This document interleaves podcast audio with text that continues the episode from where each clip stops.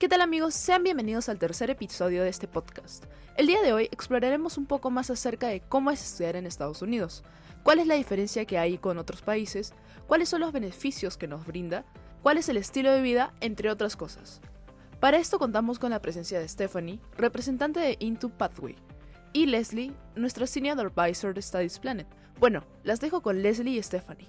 Gracias, Vale. Hola Stephanie, ¿cómo estás? Hola Les, hola a todos, buenas tardes, ¿cómo están? Gracias por estar aquí con nosotros conversando hoy día. Bueno, como ya hemos escuchado, Stephanie es representante de Intu en Latinoamérica. Entonces quería conversar contigo y preguntarte si en todas las veces que has estado conversando con papás, con estudiantes, dime más o menos cuál sería las típicas preguntas que te hacen o la mayor preocupación que tienen de que sus hijos o los mismos chicos eh, puedan adaptarse a su nueva vida en Estados Unidos.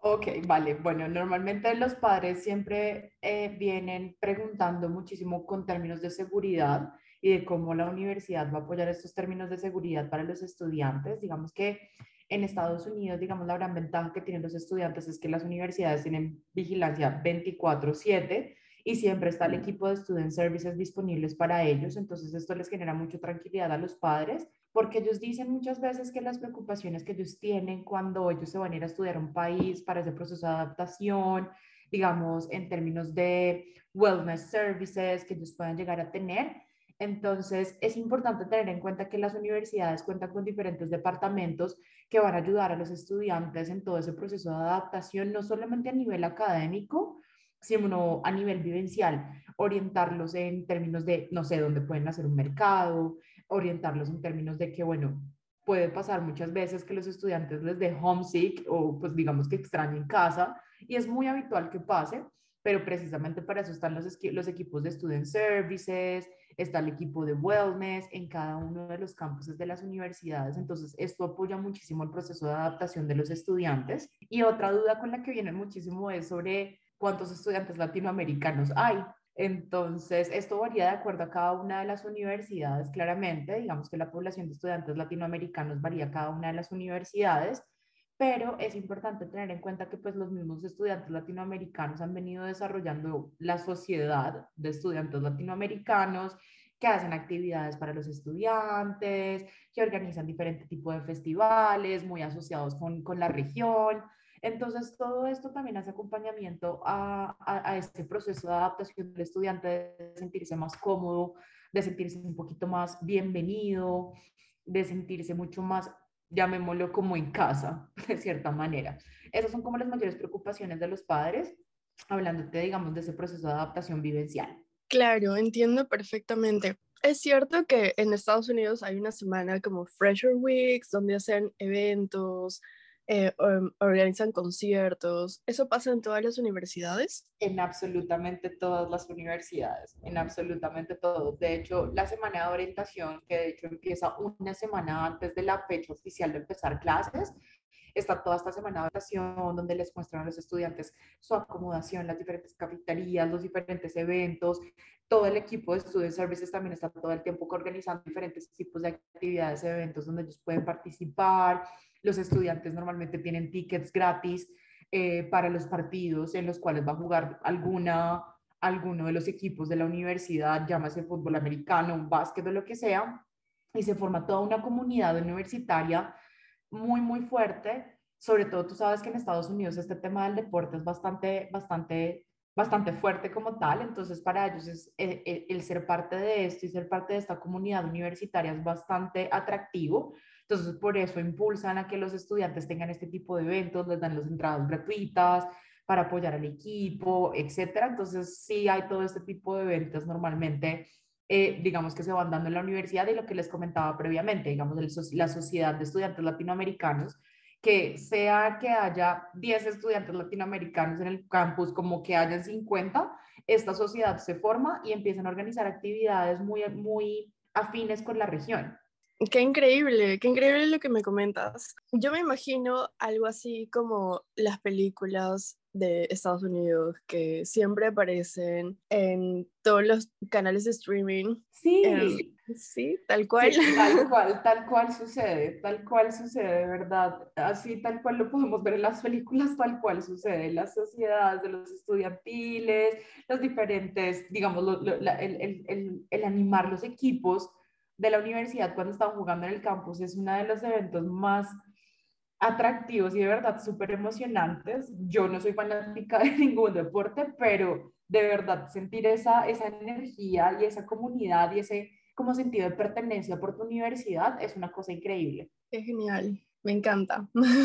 Otra pregunta em, que me surge ahora. Obviamente, por más de que haya una comunidad latina grande y muchos de los estados en Estados Unidos, valga la redundancia, tiene una grande, una población grande bilingüe, que puede ser inglés, español o inglés, francés. Entonces, los cursos, todos en la universidad, son impartidos en inglés. ¿Quedan necesarios el inglés para estudiar en la universidad? Internamente sé esta respuesta, pero me gustaría que nos comentes un poco más al respecto. Claro que sí, listos. En efecto, pues estamos hablando de que vamos a, tomar nuestro plan de estudios en un país angloparlante, entonces claramente las, las clases van a ser 100% en inglés. El inglés es bastante importante, ahora bien, digamos que como, como les comenté previamente, hay diferentes rutas de admisión, entonces pues un estudiante puede ser admitido incluso con un nivel intermedio de inglés, que ahí sería un proceso de admisión a través del International Year One, pero habitualmente un estudiante necesita un TOEFL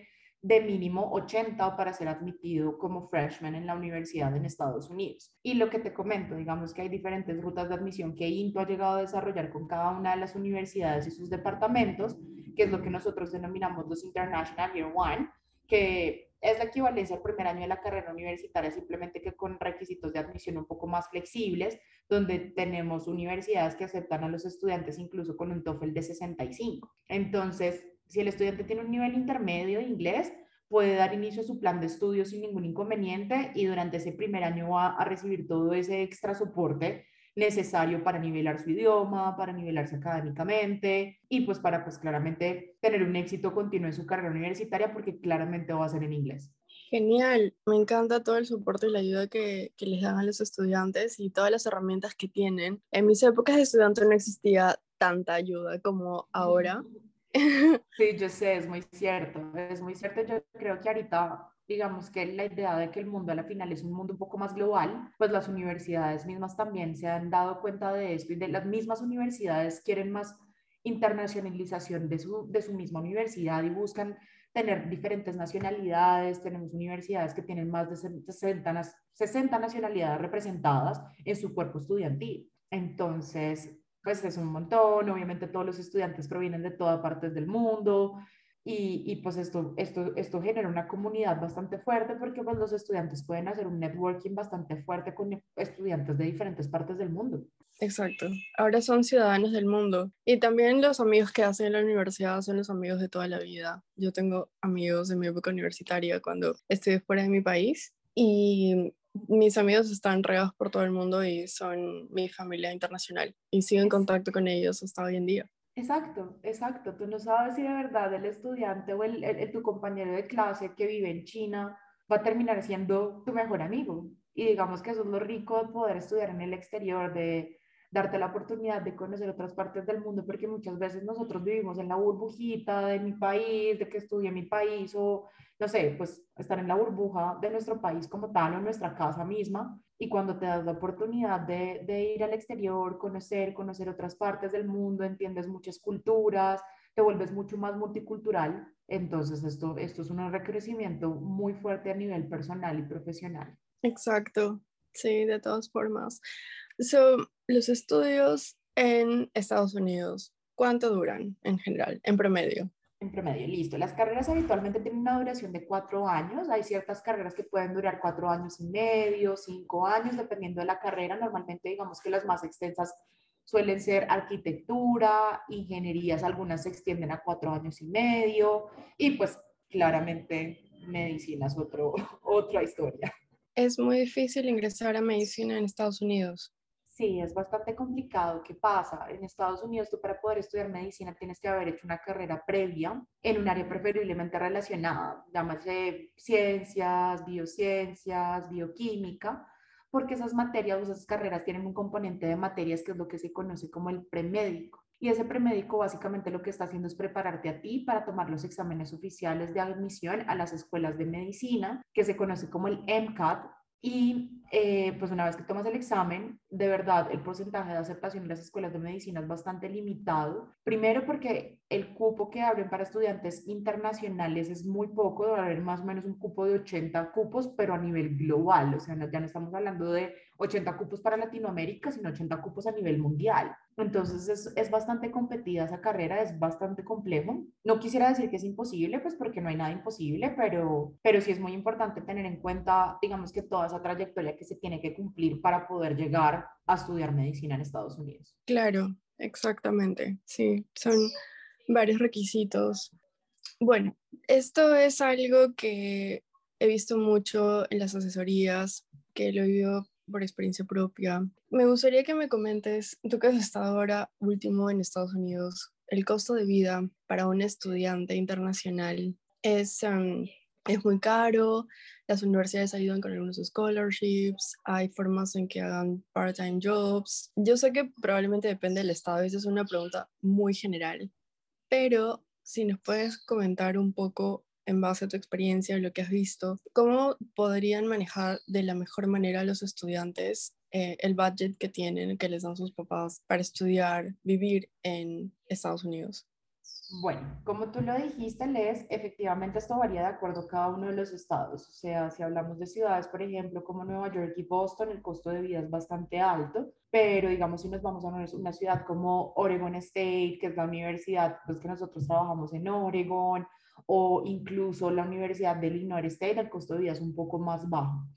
Claramente, el vivir en el campus de la universidad se vuelve un poco elevado para los estudiantes como tal y muchas veces por eso los estudiantes después de su primer año, cuando ya han eh, hecho su círculo de amigos, buscan por opciones de alojamiento fuera del campus de la universidad, que pues al final esto va a ser mucho más económico que vivir dentro del campus. ¿Qué pasa? En Estados Unidos normalmente es obligatorio que los estudiantes del primer año sí vivan dentro del campus de la universidad y bueno, el costo va a variar de acuerdo a cada una de las universidades, pero pero si llega a ser un poco más elevado a lo que puede llegar a ser vivir fuera del campus. Entonces, pues, recomendación número uno de los estudiantes es que tan pronto tengan su círculo de amigos y si corren con la oportunidad de irse a vivir fuera del campus, háganlo. Háganlo porque de verdad el costo de vida varía muchísimo. Eh, dos, es importante tener en cuenta, nosotros en Latinoamérica muchas veces estamos acostumbrados que gracias a Dios contamos con la suerte de tener a nuestros padres cerca, y que pues obviamente nos ayudan con el tema de cocinar etcétera y muchas veces no sabemos ni siquiera cómo hacer un arroz. Importante aprender a cocinar. Es muy importante aprender a cocinar porque pues a la final esto también te va a ayudar a tener los gastos de vida a, a, comparación de estar, digamos, pidiendo comida en un delivery, aún incluso las universidades tienen lo, lo, que se conoce como los meal plans o los planes de comida, pero igual sale mucho más económico el hecho de que los estudiantes puedan cocinar Aún así, los estudiantes siempre tienen descuentos en este tipo de, de, de, de servicios que se, proveen por parte de la universidad, pero pues siempre va a ser mucho más económico si tú tienes la oportunidad de cocinar tus propios alimentos y tus propias eh, pues cenas como tal. Y eh, en términos del transporte público, pues normalmente los estudiantes por tener su Student ID van a tener descuentos en transporte público. La mayoría se van a vivir muy cerca de la universidad que les permita irse caminando a la universidad y pues lo disfrutan un montón. Entonces, digamos que esto depende mucho del estilo de vida que el estudiante quiera llevar, pero si es un costo de vida elevado, la ventaja está en que los estudiantes en Estados Unidos tienen un permiso laboral de 20 horas a la semana durante su plan de estudios y 40 horas en, en, en los periodos de vacaciones. Entonces, eh, pues esto también ayuda a solventar ciertos gastos de manutención pero obviamente no te va a dar para vivir completamente, pero pues si tienes la oportunidad de trabajar y mm, en que puedes trabajar literal en lo que encuentras dentro del campus, o sea, tengo estudiantes que han trabajado en nuestro centro de INTO, tengo estudiantes que han trabajado en la biblioteca, en el mismo gimnasio, en las diferentes cafeterías que tiene la universidad misma. Eh, entonces, digamos que sí hay oportunidades de trabajo disponibles y por eso es muy importante que los estudiantes también hagan uso de los recursos que la universidad misma les provee. Eh, recursos tales como el equipo de Student Services, donde ellos normalmente están muy pendientes de postear las diferentes ofertas laborales que están disponibles dentro del campus. Entonces, claramente esto, esto es parte, esto es parte digamos, de, de, ese proceso de vida de adaptación que vas a adquirir al momento de irte a vivir al exterior a estudiar tu plan universitario. Entonces, son diferentes tips y factores que toca tener en consideración, pero tienes permiso laboral. Hay opciones de buscar eh, acomodación fuera del campo. Pues obviamente el, el factor de, de, cocinar considero que es bastante importante porque de verdad entre estar pagando no sé, las cafeterías mismas, a, cocinarme algo yo mismo, pues claramente me va a salir mucho más económico hacer un mercado mensual o semanal con mis mismos roommates y cocinar entre todos. Entonces, son diferentes tipsitos que tú vas adquiriendo mientras vas adquiriendo tu, tu estilo de vida en la universidad. Apoyo esa emoción. sí, yo recuerdo que a mí me gusta comer bien, me gusta probar diferentes sabores y todo. Entonces, antes de em, empacar mis maletas para irme, eh, tuve varias sesiones de clases con mi mamá, con mi tía, para que me enseñen a hacer y que no se me queme el huevo, cosas que me pueda alimentar. Pero sí, definitivamente es lo mejor. Y también agregar que en, en esos, en los halls, compartes eh, el, el DEPA, el piso, con otros chicos de otras partes del mundo. Entonces, una forma de entablar amistad o de enseñarle tu cultura también es como eso a través de la comida, como que la comida trae, ¿no? Une a la gente. Total, totalmente. Sí, me he emocionado, ahora ya me ha dado hambre. y bueno, después de que termina la universidad, o durante, mejor dicho, durante el tiempo que están en la universidad, hay posibilidades de hacer intercambios, hacer pasantías, y cuando acaban la universidad ¿Tienes alguna idea más o menos del el porcentaje o cuántos chicos deciden quedarse a trabajar un año, hacer esas prácticas em, profesionales después de haberse graduado o continuar por el máster? ¿Cuáles son más o menos las expectativas o cómo has visto a los estudiantes que han viajado la tendencia que hay en estos últimos años, especialmente ahora que estamos, entre comillas, terminando esta pandemia? Sí. Bueno, en efecto, en Estados Unidos existe lo que se conoce como el CPT, que son lo que se conoce como las prácticas laborales. La mayoría de las carreras universitarias te ofrecen la oportunidad de hacer prácticas laborales. Yo recomiendo muchísimo a los estudiantes que si tu carrera universitaria tiene oportunidad de hacer prácticas, lo hagas. ¿Por qué? Porque eso te va a nutrir a tu hoja de vida y a tu perfil profesional al día de mañana cuando te gradúes y vayas a buscar opciones de, laboral. Luego existe lo que se conoce como el OPT, que es el Optional Practical Training en Estados Unidos, y básicamente es el permiso laboral que te ofrece el gobierno americano para poder ejercer o trabajar en lo que has estudiado. Todas las universidades cuentan con lo que se conoce como Student Services o Career Services y este Career Services va a apoyar al estudiante en esa búsqueda de prácticas laborales, en esa búsqueda de oportunidades laborales, además de los mismos links industriales que manejan las universidades con diferentes compañías compañías reconocidas como Google, como Amazon, como ATT, como eh, Boeing. O sea, todo depende mucho del área de estudio que hayas tomado, pero pues hay diferentes links industriales que las universidades mismas manejan para con, para con las diferentes industrias. Eh, y este Optional Practical Training lo puedes tomar por un año o por tres años, dependiendo de la carrera universitaria. La verdad, en la tendencia, digamos, del tiempo que, que, llevo trabajando con educación internacional y el tiempo que he estado, digamos que en este maravilloso universo de apoyar estudiantes en su proceso de irse a estudiar en el exterior, todos, absolutamente todos, buscan la oportunidad de quedarse eh, trabajando. Bien sea porque se pueden llegar a quedar o bien sea porque de verdad va a nutrir tu hoja de vida un montón. El tú puedes poner en tu hoja de vida de hice mis prácticas laborales en X empresa y además me quedé un año o tres años haciendo mi, mi, digamos que mi, ya no serían prácticas porque ya te graduaste, pero pues ya hice mi, una, una experiencia laboral eh, en esta empresa enfocada obviamente en mi área de estudios, es algo que va a nutrir tu perfil profesional muchísimo.